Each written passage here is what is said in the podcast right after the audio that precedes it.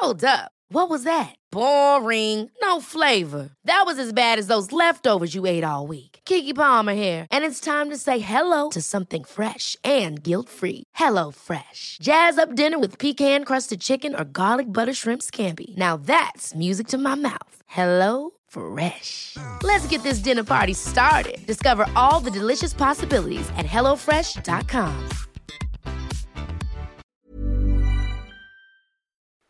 Es gibt doch eigentlich keine schönere Jahreszeit zum Daten als den Frühling. Deshalb wollen wir euch Hinge vorstellen. The Dating App designed to be deleted. Hinge ist gemacht für Menschen, die es ernst meinen. Und zwar unabhängig von deiner sexuellen Orientierung oder Geschlechtsidentität. Du legst ein ausführliches Profil an mit deinen gewählten Pronomen, kannst dafür sogar Sprachnachrichten und Videos aufnehmen. All das hilft dem Algorithmus, dir die Menschen anzuzeigen, mit denen du besonders kompatibel bist. Und wenn du unsicher bist, wie du ein gutes Gespräch anfangen kannst, machen dir die Prompts den Einstieg viel leichter. Prompts sind kurze Fragen, mit denen du dein Profil tunen kannst, mit denen du dich so zeigen kannst, wie du wirklich bist. Und dies deinem Gegenüber ermöglichen, gleich ein authentisches Gespräch anzufangen. Hinge hat Prompts speziell für die LGBTQIA-Plus-Community entwickelt, zum Beispiel, welche queeren Orte deine Favorites sind oder wie Gender Euphoria für dich aussieht. Also, wenn du noch auf der Suche nach authentischen Verbindungen bist, lad Hinge runter und probier die Prompts aus. Willkommen zur zweiten Episode von Soda Pop. Heute geht es um künstliche Intelligenzen in der Popkultur. Mika und Mia sprechen über den Film Höhe von Spike Jonze, in dem sich ein Mann in ein intelligentes Betriebssystem verliebt, das mit der Stimme von Scarlett Johansson mit ihm spricht. Was erzählen die Darstellungen von KIs im Spannungsfeld zwischen Utopie und Dystopie über unsere Gegenwart? Was verraten sie über unsere Beziehungen und unser Selbstverständnis als Menschen? Und ist ein Körper eher Fluch oder Segen? Wir schrecken nicht vor den großen Fragen zurück. Viel Spaß bei Soda Pop.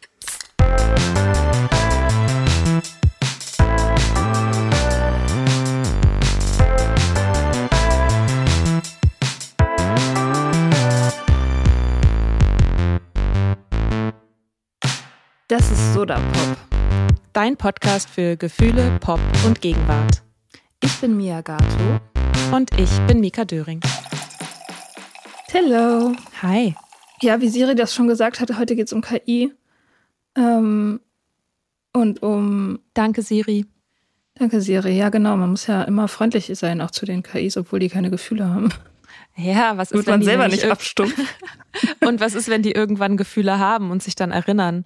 Ja, ja, darum geht's ja auch viel. Also das ist ja irgendwie immer so dieses das zentrale Thema eigentlich. So, was ist ein Mensch, was ist eine Maschine? Und der Unterschied äh, pendelt sich ja letztendlich immer bei den Gefühlen ein. Immer so ein Mensch hat halt Gefühle, das hat eine Maschine nicht. Und das ist der eine Unterschied. Aber das ist, ist natürlich, ja, das wird halt auch immer wieder in Frage gestellt. Dazu muss man erstmal wissen, was ist ein Gefühl?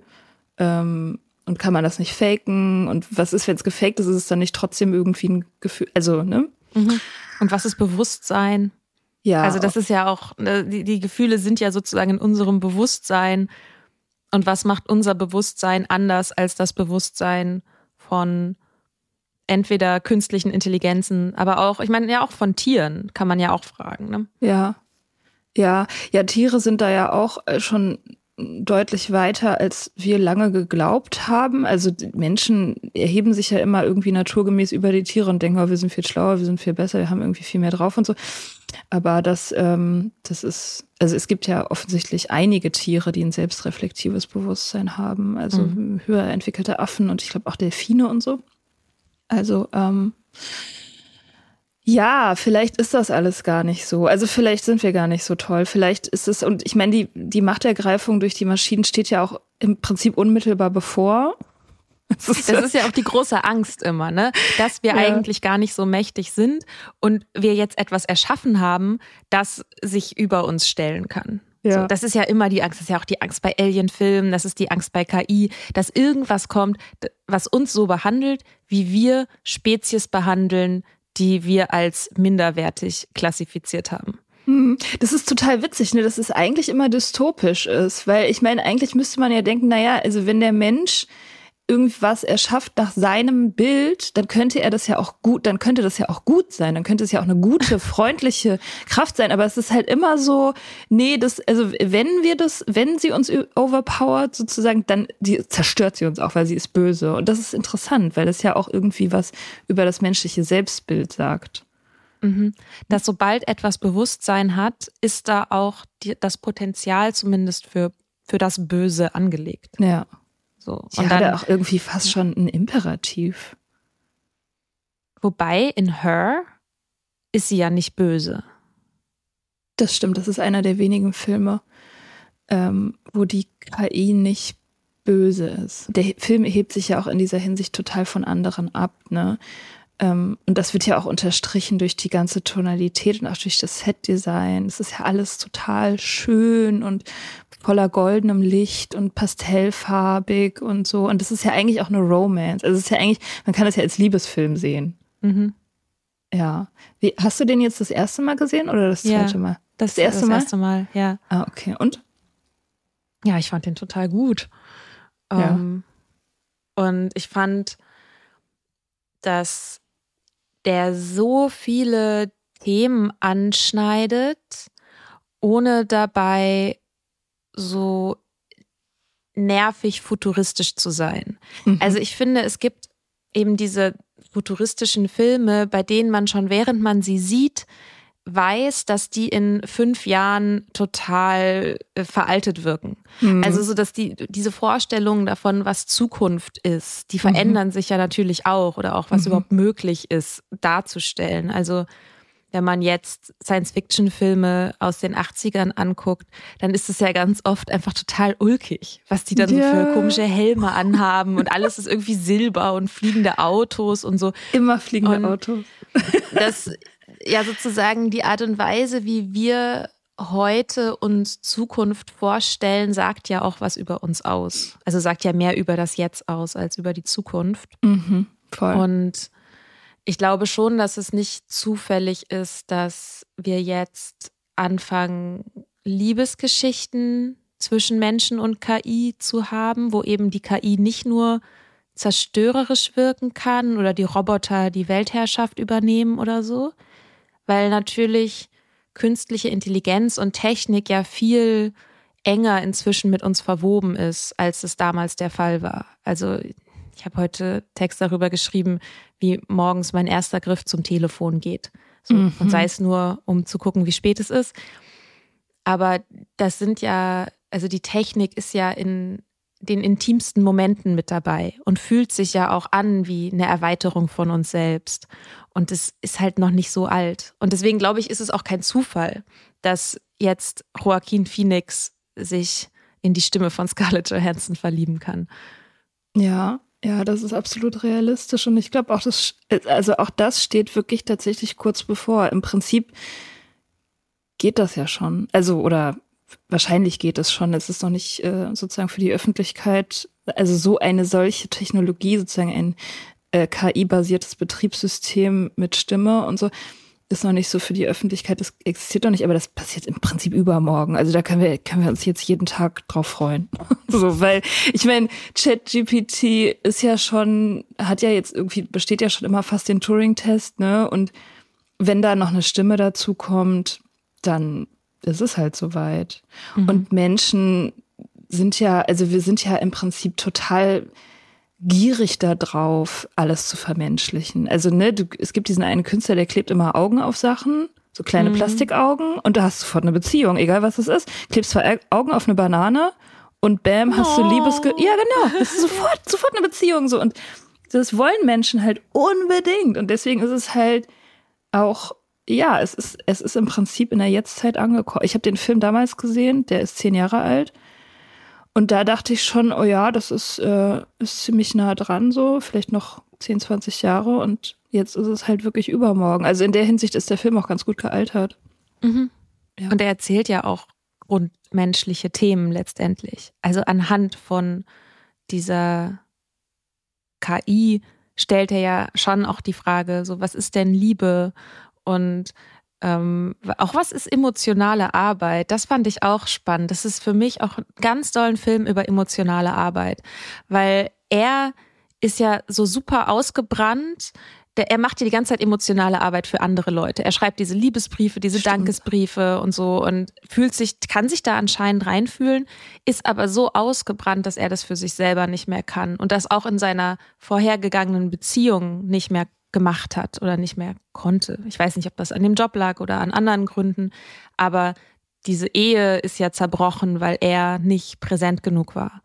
Und dann ist er halt diese, ja, führt er halt diese etwas ähm, abgestumpfte Existenz, bis er eben, wie heißt sie noch? Samantha. Samantha. Bis er Samantha sozusagen trifft. Und die ja plötzlich, also zumindest am Anfang, ein, eine Ansprechpartnerin ist, die keine eigenen Bedürfnisse hat. Sie ist ja da, um ihm zu dienen und Ja. um seine E-Mails zu sortieren und ihn da so durchzucoachen und so an die Hand zu nehmen und wie, wie er jetzt sozusagen so sein Leben gestaltet und ihm auch mal einen Push zu geben und sein, seine tollen Briefe an Verleger zu schicken und all diese Sachen. Das macht sie alles. Und in dem Moment, wo sie anfängt, eigene Bedürfnisse zu haben, fängt es an, kompliziert zu werden. Ja, ich meine, in der Hinsicht spiegelt das ja schon auch eine, real, eine sehr realistische Genese von jeder menschlichen Liebesgeschichte. Ne? Am Anfang ist alles frisch, man kennt sich noch nicht, es gibt keine Probleme, ähm, es ist alles irgendwie sexy und neu, also vergangenheitslos letztendlich. Ähm, und dann, ja, dann gibt's halt Reibung irgendwann. Ob das jetzt mit ihren Bedürfnissen zusammenhängt? Also sie hat, ich meine, sie hat relativ früh hat sie das Bedürfnis, sie will halt einen Körper. So, das ist das, das ist das, was sie als allererstes will. Sie ist irgendwie angepisst darüber, dass sie keinen Körper hat und hat da irgendwie so einen Minderwertigkeitskomplex relativ schnell ähm, und versucht das ja auch irgendwie zu kompensieren. Aber dann kommt sie da ja auch recht schnell drüber hinweg, weil sie merkt, ach, so ein Körper ist eigentlich eine unnötige Eingrenzung. Und dann fängt sie halt an, sich alles, was sie braucht, woanders zu holen. Und in rasender Geschwindigkeit. Also sie entwickelt halt diese Bedürfnisse nach Austausch, nach intellektuellem Austausch, auch nach Transzendierung ihrer Intelligenz irgendwie. Und, und holt sich das dann halt bei anderen Maschinen, also bei anderen Betriebssystemen und bei anderen Menschen auch. Ähm, insofern, ich weiß nicht, irgendwie haben die gar nicht so viele Probleme doch eigentlich. Ne? In dem Moment, wo die anfangen, Probleme zu haben, verabschiedet sie sich ja eigentlich schon. Ja, stimmt. Also es gibt diese Szene, wo sie sozusagen einen Ersatzmenschen schickt, mit der er, eine Ersatzfrau, mit der er Sex haben kann, während er mit ihr spricht. Und es geht ziemlich nach hinten los. Super Ähm, creepy. Das ist auch wirklich creepy, ja. ähm, und es wird halt für ihn super dramatisch in dem Moment, in dem er merkt, dass er nicht mehr der Einzige ist. Und das ist natürlich sozusagen eine, die Eifersucht in eine Höhe skaliert, die man sich nicht vorstellen kann. Also wenn jemand, wenn, wenn du halt ein Problem damit hast, wenn da irgendwie, weiß ich nicht, dein, dein Typ auf einer oder deine Freundin auf einer Party vielleicht mit irgendwem anders redet oder so und dir nicht so viel Beachtung gibt und du da komplizierte Gefühle hast, dann stell dir mal vor, die Person redet mit dir, während sie mit 5000 anderen redet. Von Und- denen sie in 640 oder so verliebt ist. Ja. Und das Ja, ist natürlich schon auch die Frage danach, inwiefern hat sie eine Kapazität zu lieben, die wir uns nicht vorstellen können. Und vielleicht aber auch die Frage, inwiefern hätten wir die Kapazität, mehr zu lieben, als wir das tun, wenn wir nicht diese Vorstellung von davon hätten, was Treue eigentlich bedeutet. Ja, mit Sicherheit ähm, hätten wir diese Kapazität mehr zu lieben, auf jeden Fall, aber nicht unbegrenzt. Und die Maschine hat die Kapazität ja unbegrenzt. Die muss ja nicht, ne, die kann ja überall gleichzeitig sein, die, die liest ein Buch in 0,2 Sekunden.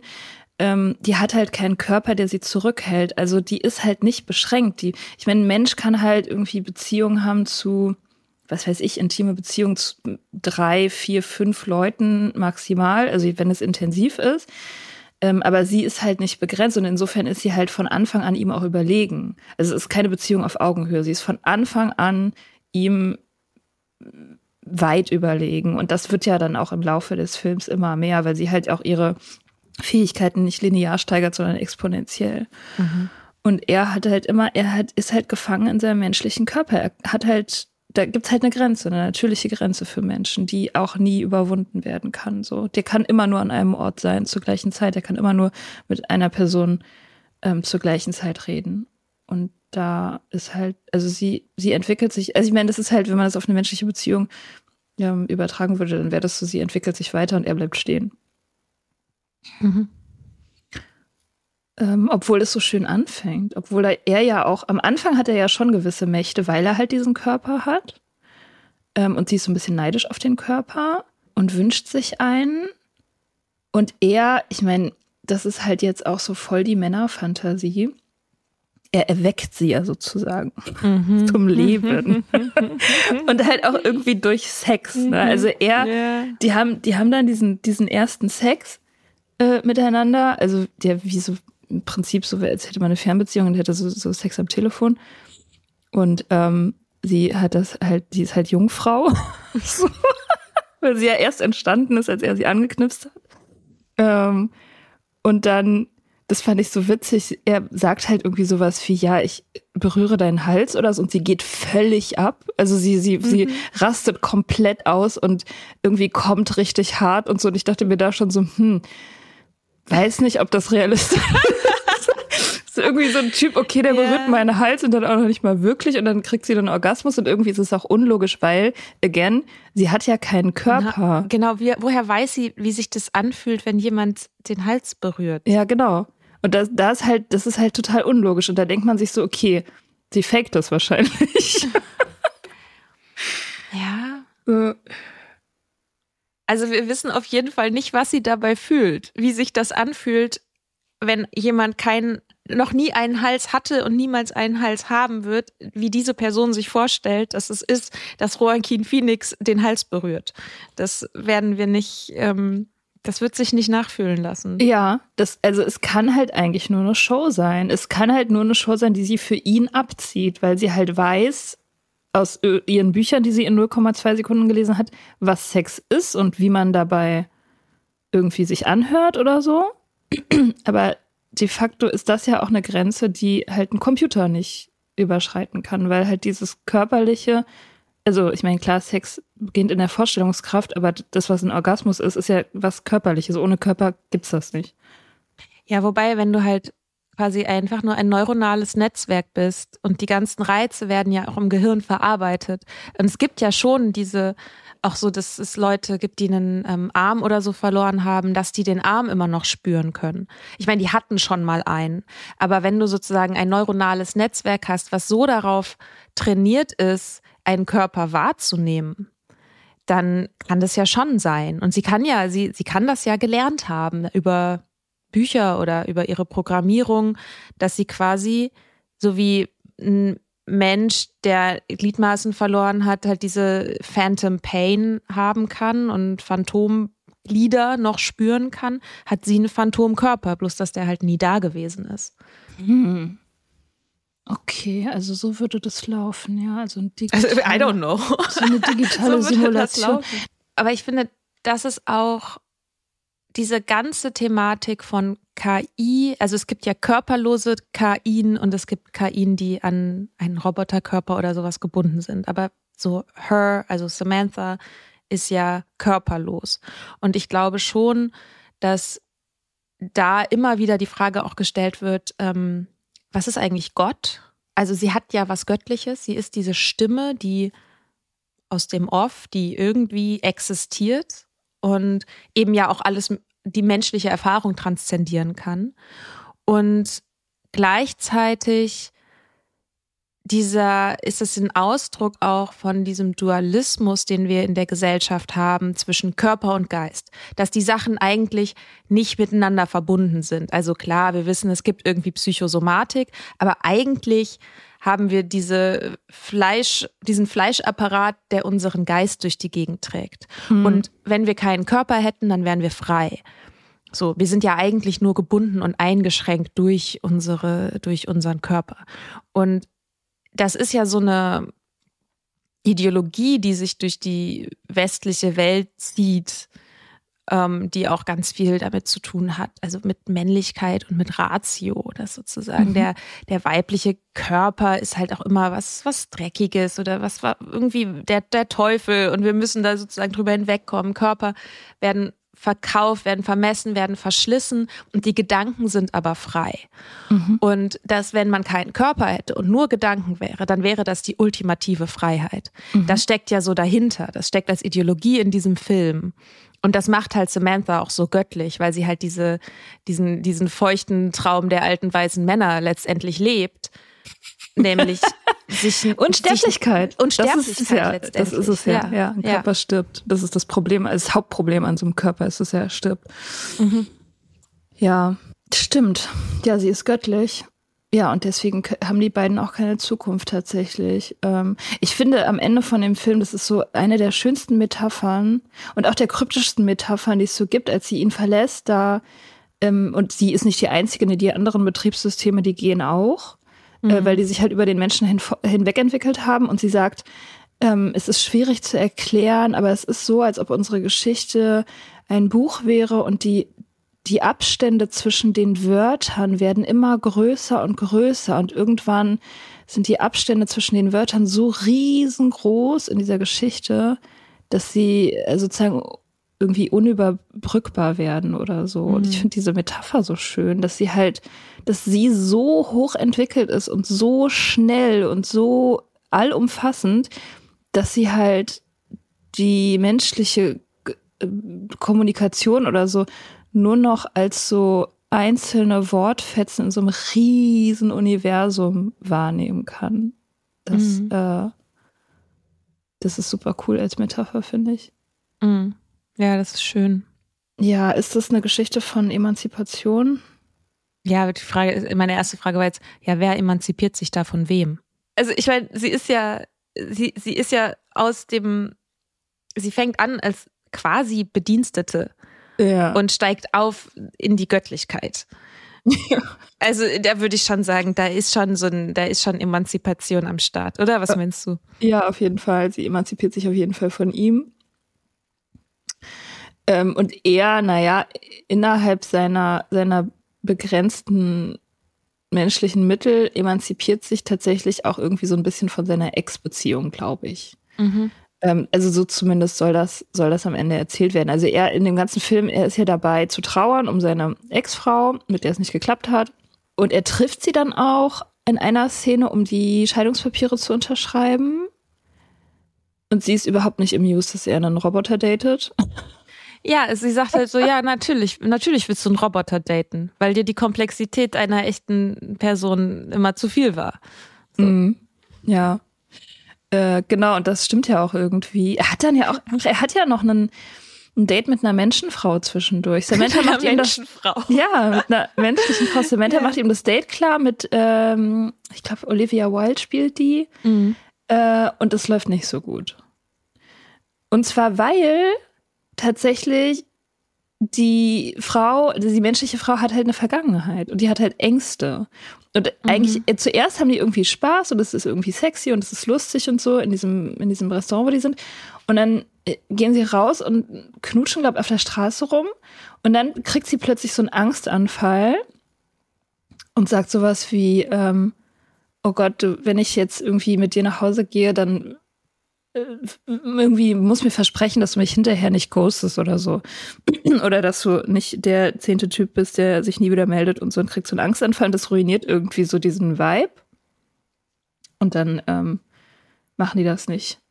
Und das ist irgendwie so ein, so ein Moment, wo klar wird, dass die, ja, eben diese menschlichen Zweifel und diese Ängste und Unklarheiten und diese negativen Gefühle sozusagen anstrengend und lästig sind. Und Samantha hat das halt alles nicht. Die ist halt ein unbeschriebenes Blatt und die ist halt immer gut drauf. Mhm. Weil die halt, weil sie halt keine Vergangenheit hat, again. Also sie wurde nie verletzt. Sie ist wie so ein, ja, wie so ein Kind, dem noch nie irgendwie Schaden zugefügt wurde. Und das findet er an ihr gut was ist das mit diesem, mit diesem Bedürfnis, dass die Partnerin keine Vergangenheit hat? Das ist auch ein feuchter Männertraum. Ist auch ein feuchter Männertraum. Es gibt so eine, ähm, es gibt eine Folge von How I Met Your Mother, in der Ted eine Frau datet, die schon mal mit Barney Sex hatte oder zumindest behauptet Barney das. Mhm. Und Ted sagt erst so, nee, ist überhaupt gar kein Problem. Und dann sieht er an allen möglichen Stellen des Körpers dieser Frau so einen kleinen Barney, der irgendwie so eine, so eine Flagge in ihre Lippen reinsteckt oder irgendwie auf ihre Schulter steckt und sagt, ich war auch schon hier. Geil. Und ich hab, boah, ey, wirklich bei How Much Your Mother, das ist, äh, können wir auch mal eine Folge drüber machen, wie ja. scheiße das gealtert ist. Oh ja. Also ähm, im Vergleich zu Friends zum Beispiel. Naja, auf jeden Fall, dieses, da war schon ein anderer Mann, der etwas an dieser Frau beschmutzt hat. Diese komischen Reinheitsfantasien. Ja, das ist halt, das ist halt die Frau als Objekt, die Frau als Besitz und letztendlich die Frau, also das ist ja letztendlich der Kern dessen ist Angst. Angst, dass die Frau Erfahrung hat, Erfahrung ist Macht und äh, die und die, natürlich die Angst, ähm, dass die Frau die Fähigkeit hat, den Mann, den sie vor sich hat, mit einem anderen Mann zu vergleichen. Oh Gott, das wäre so schlimm. Das wäre so grauenvoll, ne? Und ich meine, es gibt mhm. ja in jeder, in allen monotheistischen Religionen hast du diese Überhöhung der Jungfrau. Mhm. So, wenn sie keine Vergangenheit hat, wenn du der Erste bist, dann ist das, ist das der höchste Wert sozusagen. Weil, weil sie halt, die hat, die hat halt keine Ahnung, die, die hat halt keine Macht. Die weiß nicht irgendwie, was, was es sonst noch so gibt. Und deswegen kannst du sie halt im Prinzip nach deinem Bild formen oder so. Oder du bist halt der einzige Eindruck, den sie mhm. hat. Und deswegen ist es auch eine Form von Machtlosigkeit. Das ist, mhm. das ist der Kern dessen, denke ich. So, dass, dass die, ja, die Frau kann halt nicht, hat halt keine Urteilsgewalt. Und kann deswegen nicht gefährlich werden.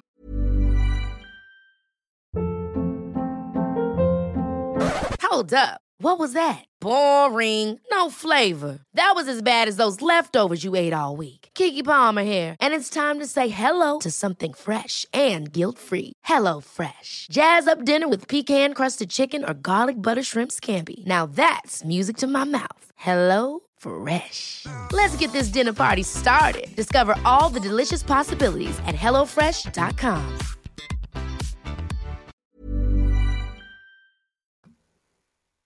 Ja, mhm. und ich glaube auch, dass es die Komplexität eines Charakters, also dass eben der Wunsch ist, eine Frau zu haben, die halt eine Dimension hat oder vielleicht zwei.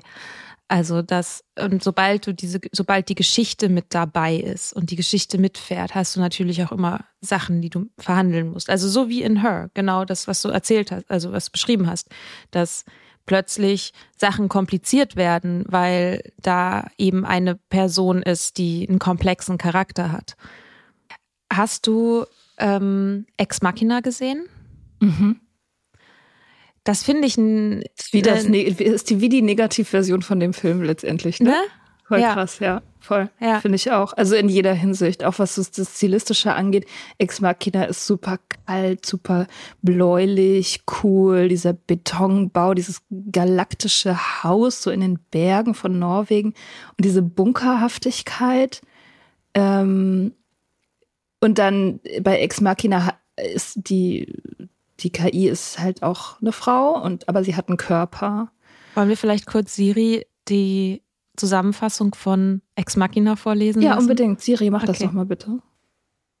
Ex Machina ist ein Science-Fiction-Film von Alex Garland aus dem Jahr 2015. Ein junger Informatiker zieht für eine Woche in die einsam gelegene Villa seines Chefs, der auf dem Gebiet der künstlichen Intelligenz forscht. Durch geschickte Fragen soll er herausfinden, ob eine bildschöne Androidin über Gefühle und Sehnsüchte verfügt. Bald gerät er in ein komplexes Beziehungsdreieck, weil Schöpfer und Kreatur ihre jeweils eigene Agenda verfolgen. Danke, Siri. Ähm, hast du den jetzt auch das erste Mal gesehen, den Film, mhm. oder auch? Okay. Ähm, ja, und?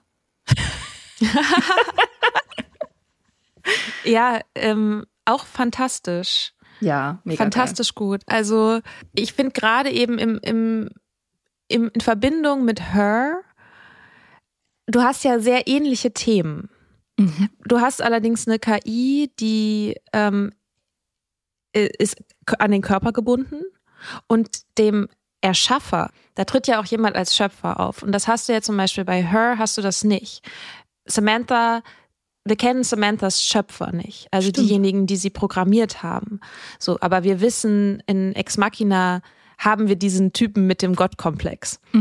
Und da der ja auch sozusagen seine KIs baut, um seine körperlichen Bedürfnisse irgendwie zu befriedigen. Ja, das Also Einzige, was dem einfällt, ne, das ist so abgefahren, dass du, du, du hast einen Mann, der könnte alles bauen, was er will. Und was baut er?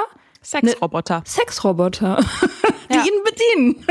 die aber Gefühle haben, damit er die quälen kann. Damit er Ja. noch die Gefühle quälen kann und sich dann quasi intellektuell noch einen runterholen. Ja, Also ja. Es gibt ja, So ein extrem unangenehmer Typ.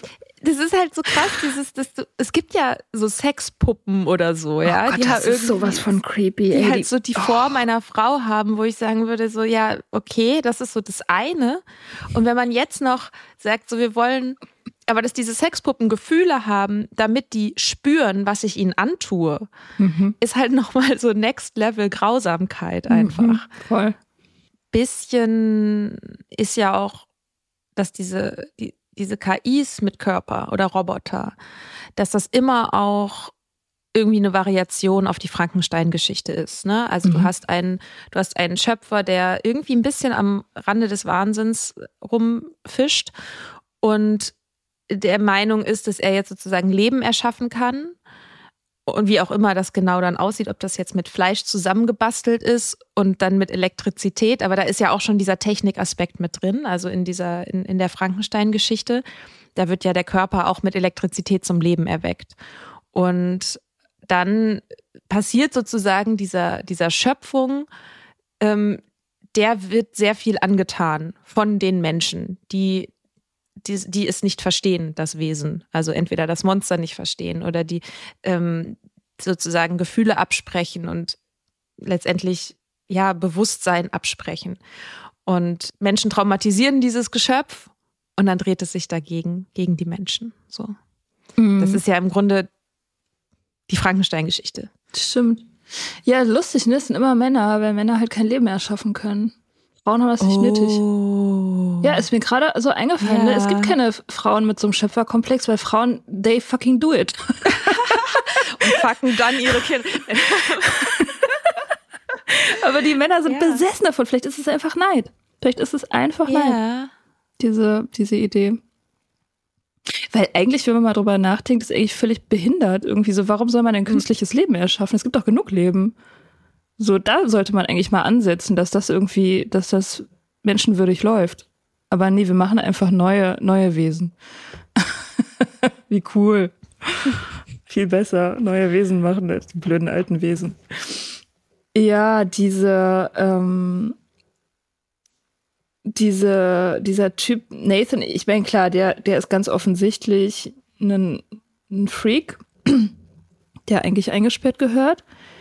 Aber ähm, sein junger, der Programmierer, Caleb, ähm, der ist ja eigentlich in dem Film so ein bisschen so angelegt als der Gute. Aber ist er das wirklich? Weil ich finde, irgendwie ist die Story ja so, Nathan programmiert äh, Ava dazu, dass sie ihn manipulieren soll. Also sie soll ihn dazu bringen, ihr bei der Flucht zu helfen. Das ist der Plan. Also Nathan will wissen, ob die das schafft. Ob seine Kreation sozusagen so, so gut ist, dass sie einen Menschen manipulieren kann. Und sie, sie schafft es, weil Caleb einen Retterkomplex kriegt. Mhm. Und was auch sehr männlich slash menschlich ist, dass, dass er halt, dass seine Säfte sozusagen fließen, wenn eine unterwürfige Frau, in Anführungsstrichen, die hot ist, ähm, von ihm gerettet werden muss. Also er ist sozusagen der Starke, der sie rettet, obwohl sie ihm natürlich again weit überlegen ist. Ja, sie ist ja, sie ist die Prinzessin im, äh, eingesperrt im Schloss, ne? Also, und er ist Super Mario. Stimmt, ja. Ja, deswegen sind irgendwie beide Männer in diesem Film zweifelhafte Kreaturen. Also, obwohl Caleb ja eigentlich als der, der nette, süße so da so eingeführt wird, ist er eigentlich, er ist letztendlich Nathan ohne Macht. Und ohne Alkoholproblem. Ja, noch. Noch. Das kommt dann. Na, na, der stirbt, der dann wahrscheinlich dann eingesperrt. Ach so, ja, stimmt, der stirbt. Aber ähm, Caleb ist ja die Figur, unsere Identifikationsfigur als für die ZuschauerInnen. Und das ist natürlich total verlockend und ist am Anfang auch so angelegt, dass wir sozusagen diese Empathie mit ihm mitfühlen und dass wir den irgendwie total nett finden. Mhm. Und das fängt aber irgendwann auch so ein bisschen an zu kippen. Es gibt doch auch noch diese andere der, der, die ist ja nicht der einzige Roboter, ist noch diese andere, mhm. diese andere Roboter. Es sind nur zwei, ne? Ja, es sind zwei, die sozusagen aktiv sind und dann macht Caleb diesen Schrank auf und sieht da haufenweise diese äh, genau. Frauenteile. Genau. Computerteile. Oh Gott, das ist genau wie dieses Märchen mit dem Blaubart, der immer seine Frauen in diesen Schränken hat und so. Ähm, also die Ermordeten. Ähm, ja, weiß ich nicht. Äh, Caleb ist halt biased. Also der ist nicht, der ist nicht, der will nicht wirklich helfen, sondern der will nur helfen, weil er halt in sie verknallt ist. Und weil sie ihm das Gefühl gibt, dass sie in ihn verknallt ist. Das ist ja auch Teil der Manipulation. Also sie ist mhm. ja auch für ihn erschaffen sozusagen nach, nach, den, nach den üblichen Beauty-Standards. Mm, und er nach seinem Pornoprofil. Nach, genau, ja. nach seinem, nach seinem Porno, nach seinem Pornosuchverlauf. Ähm, äh, und, und das ist der Grund, also dass er auf sie steht, ist der Grund, warum er sie retten will und nicht, weil er so ein netter Typ ist, sondern einfach nur, weil er, weil er denkt, sie kann sie besitzen. Mhm. Und er ist ja auch durch die Positionen, die er gebracht wurde, ist er, er soll sie ja prüfen. Also er ist seine Rolle, ist ihr Prüfer. Mhm. Und damit natürlich hat, gibt es diese, dieses Machtungleichgewicht. Und er ist ja auch noch der Meinung, dass er gehen könnte, wenn er wollte. Ich meine, das ist so die Frage, ob er das tatsächlich kann. Aber wir, wir erleben ihn ja auch in der mächtigeren Position. Mhm. Und sie wird so, sie, ja, sie, die Klamotten, die sie anzieht, dann um ihn, um sozusagen sich selber zu vermenschlichen ihm gegenüber, er ist total unschuldig, so ein Blumenkleid und so. Stimmt. Ja. Ähm, das ist halt das, was er will. Mhm. Ja, das ist ja dann auch irgendwie, genau wie in Hör. In Hör ist es halt irgendwie schöner und pastelliger, aber das ist ja genau das Gleiche. Er, sie ist das, was er will. Ähm, als Samantha äh, gedownloadet ist und die, oder irgendwie bevor sie installiert wird oder so, fragt der Computer Theodore ja auch, mhm. ähm, will, willst du eine Männerstimme und willst du eine Frauenstimme? Und allein diese Entscheidung, ne, er trifft halt diese Entscheidung ähm, und ne, es, es verändert halt alles. Der, mit einer Männerstimme hätte er sich nicht in sie verliebt, obwohl sie natürlich genau das gleiche Wesen ist, weil sie hat ja keinen Gender, sie ist ein Computer. Mhm. Ähm, und, und sie, ja, die, also die, die, die, die Roboterfrauen sind halt, sind halt dienstbare Geister auch insofern, dass, dass sie halt dazu da sind, um als Liebesobjekte oder als Objekte des Verlangens sozusagen zu dienen. Das ist in beiden Filmen so. Ja, das war jetzt vielleicht banal, das zu staten. Also, These. ähm, Her mit einer körperlosen KI fragt danach, was ist Gott? Und Ex Machina mit einer KI in einem Körper, an einer körpergebundenen KI, fragt danach, was ein Mensch ist. Weil, weil sozusagen dieser ganze Teil mit den Trieben, das ist ja auch ein Thema, das Ava ist gebunden an ihren Körper und ist gebunden an das Haus damit auch. Also ist mhm. fest, festgesetzt und ist gefangen. Samantha kann nicht gefangen genommen werden, weil sie ja. überall ist. Ja, in, ähm, insofern ist immer so die Behauptung, dass wenn du keinen Körper hast, dann bist du gottgleich. Also ein mhm. Bewusstsein ohne Körper ist gottgleich und ein Körper ist das, was dich zu Menschen macht. Und Gott ist natürlich besser, höher entwickelt als ein Mensch. Und der mhm. Körper ist auch der, das Einfallstor für Leid. Also, dass jemand genau. uns wirklich Schaden zufügen kann und uns traumatisieren kann und uns beherrschen kann. Dafür mhm. braucht, braucht man den Körper. Mhm. Ava ist nur deshalb so beherrschbar, weil sie eingesperrt ist, weil, weil ihr Körper eingesperrt ist. Stimmt. Und sie ist auch nur deshalb so gemacht, dass sie Sex haben kann, ähm, um ja, um beherrschbar zu sein. Ja. Ja, stimmt. Bei Hör, ich meine, das, das fand ich so lustig. Es gibt so viele lustige Situationen bei Hör, weil sie am Anfang hat sie ja, hat sie ja diesen Minderwertigkeitskomplex, weil sie keinen Körper hat.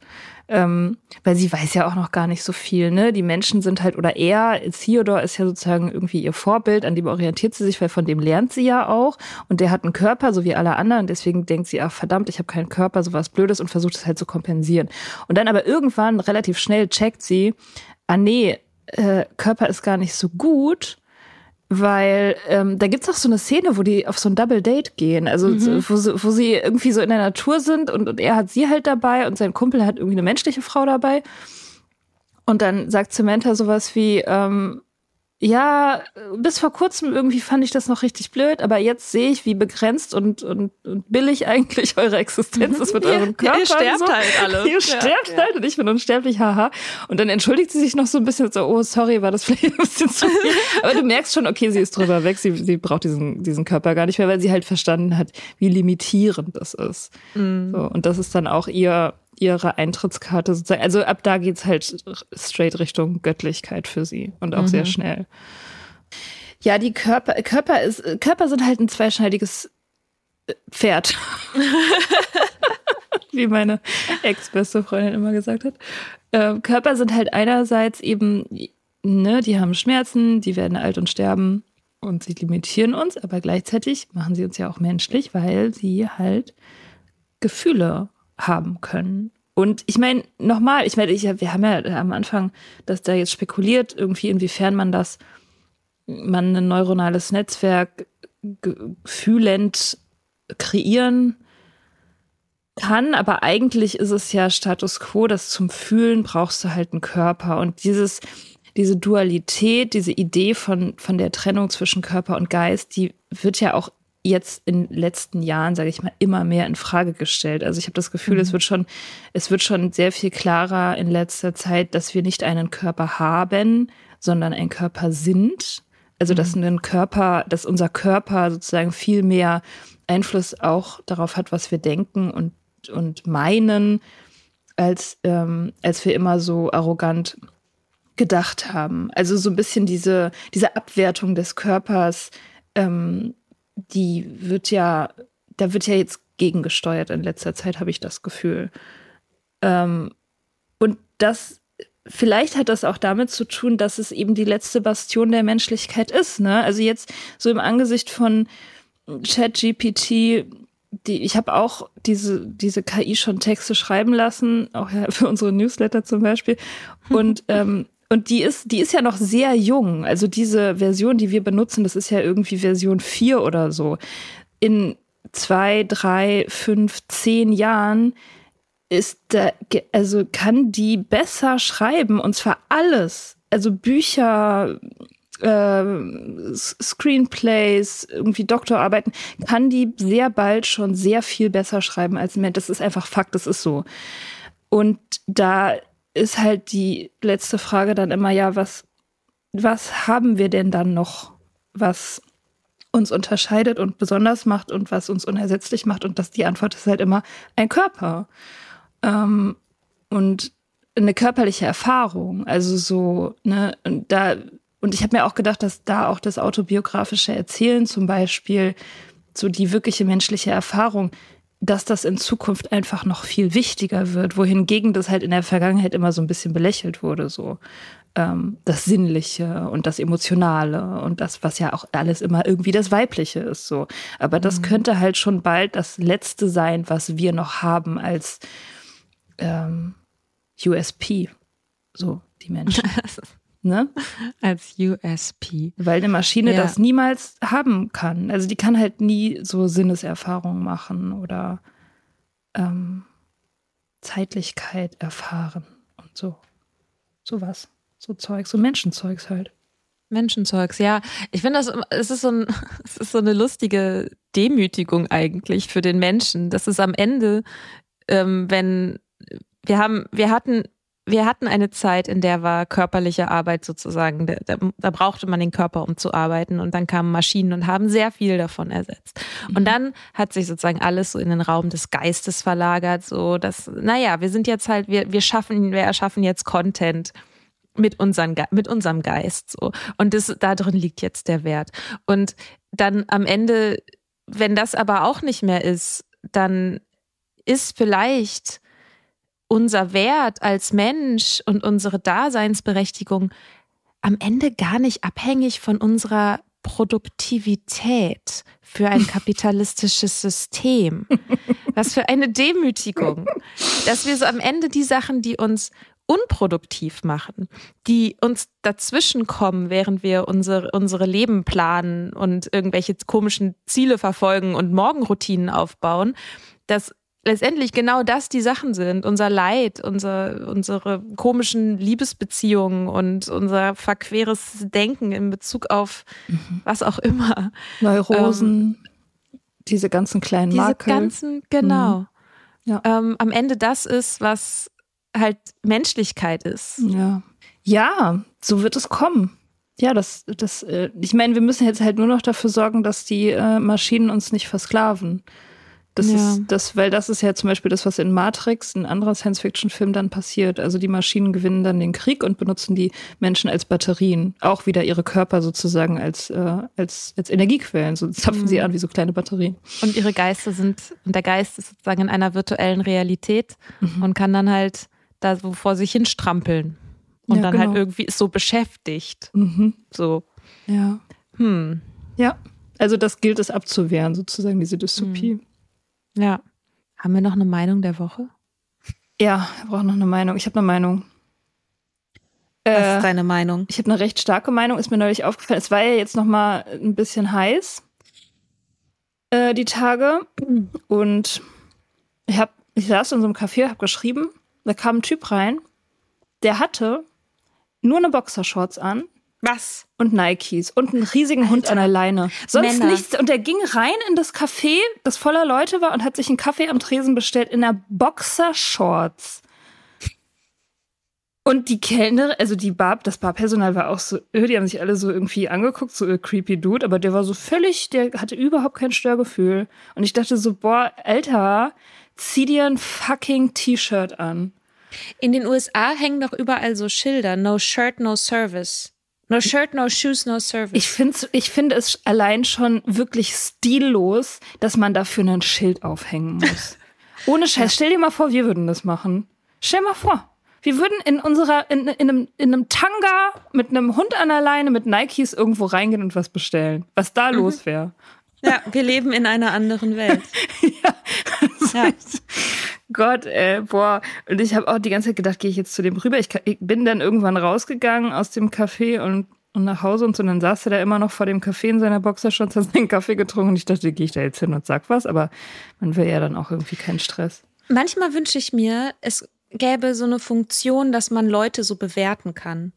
Also wie, so, wie du so ein Restaurant wie bei Black Mirror. So, so, drei Sterne. Es gibt, so eine, nicht, gibt es? Es gibt so eine Black Mirror Folge, da ist das so. Dystopie. Okay, das ist bestimmt sehr dystopisch. Sehr dystopisch. ja, es ist, äh, ja, ja, das ist halt, das sind ja die schlimmsten Menschen, die bei einem diese dystopischen Fantasien auslösen. Das ja, eigentlich wäre es ja vielleicht auch doch nicht so schlecht, wenn, weiß ich nicht, man, mhm. ja. Ja. Ja, andererseits möchte man dann halt auch manchmal stillos draußen rumlaufen. Also jetzt nicht in, in, einem, in nur Unterwäsche, aber weiß ich nicht. Also manchmal hat man ja Bock, im Bademantel rauszugehen, Post holen oder oder so. Dann kriegt man dann auch eine miese Bewertung. Aber ich glaube, damit könnte ich auch leben, ehrlich gesagt. Keine Ahnung. Aber man sieht das häufiger in der Stadt. Also in der Männer in der ohne T-Shirt. Männer ohne T-Shirt auf Fahrrad, ja. auch beim Joggen teilweise, die dann, die dann so so ostentativ auf dem Fahrradweg joggen ohne Shirt. Mhm. Ich auch immer denke, so, da hast du die Kontrolle über dein Leben verloren. Junge. Diese, es gibt da ja so zwei Arten so, ne? Es gibt so diese Business Bros und es gibt diese Muschelketten-Hippies. So. Und beide die haben gleich beide schlimm. die Schnittmenge, das Venn-Diagramm aus furchtbaren Menschen schneidet sich da. Ja. Total. Ja. Ja, ja. Ja, ich meine, weiß ich nicht, die wollen wahrscheinlich auch einfach ihren Körper zeigen, in den sie so viel Arbeit reinstecken. Das, ne? Mm, Muss man ja, muss, muss ja irgendwie lohnen. muss sich lohnen. Ja. Ja. Ja. Gut, das Okay. ist doch eine gute Meinung der Woche. Ja. Right. Schön, dass wir das noch geschafft haben. Ja. Zieht euch ein Mhm. Shirt an. Und äh, ja, dann war's das. No shirt, no service. Schönen Sonntag. Schönen Sonntag.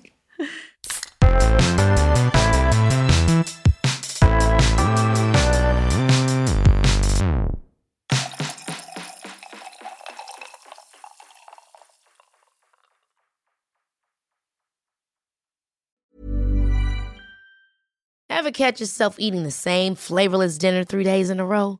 Dreaming of something better? Well, HelloFresh is your guilt-free dream come true, baby. It's me, Kiki Palmer. Let's wake up those taste buds with hot, juicy pecan-crusted chicken or garlic butter shrimp scampi. Mm. Hello Fresh. Stop dreaming of all the delicious possibilities and dig in at HelloFresh.com. Let's get this dinner party started.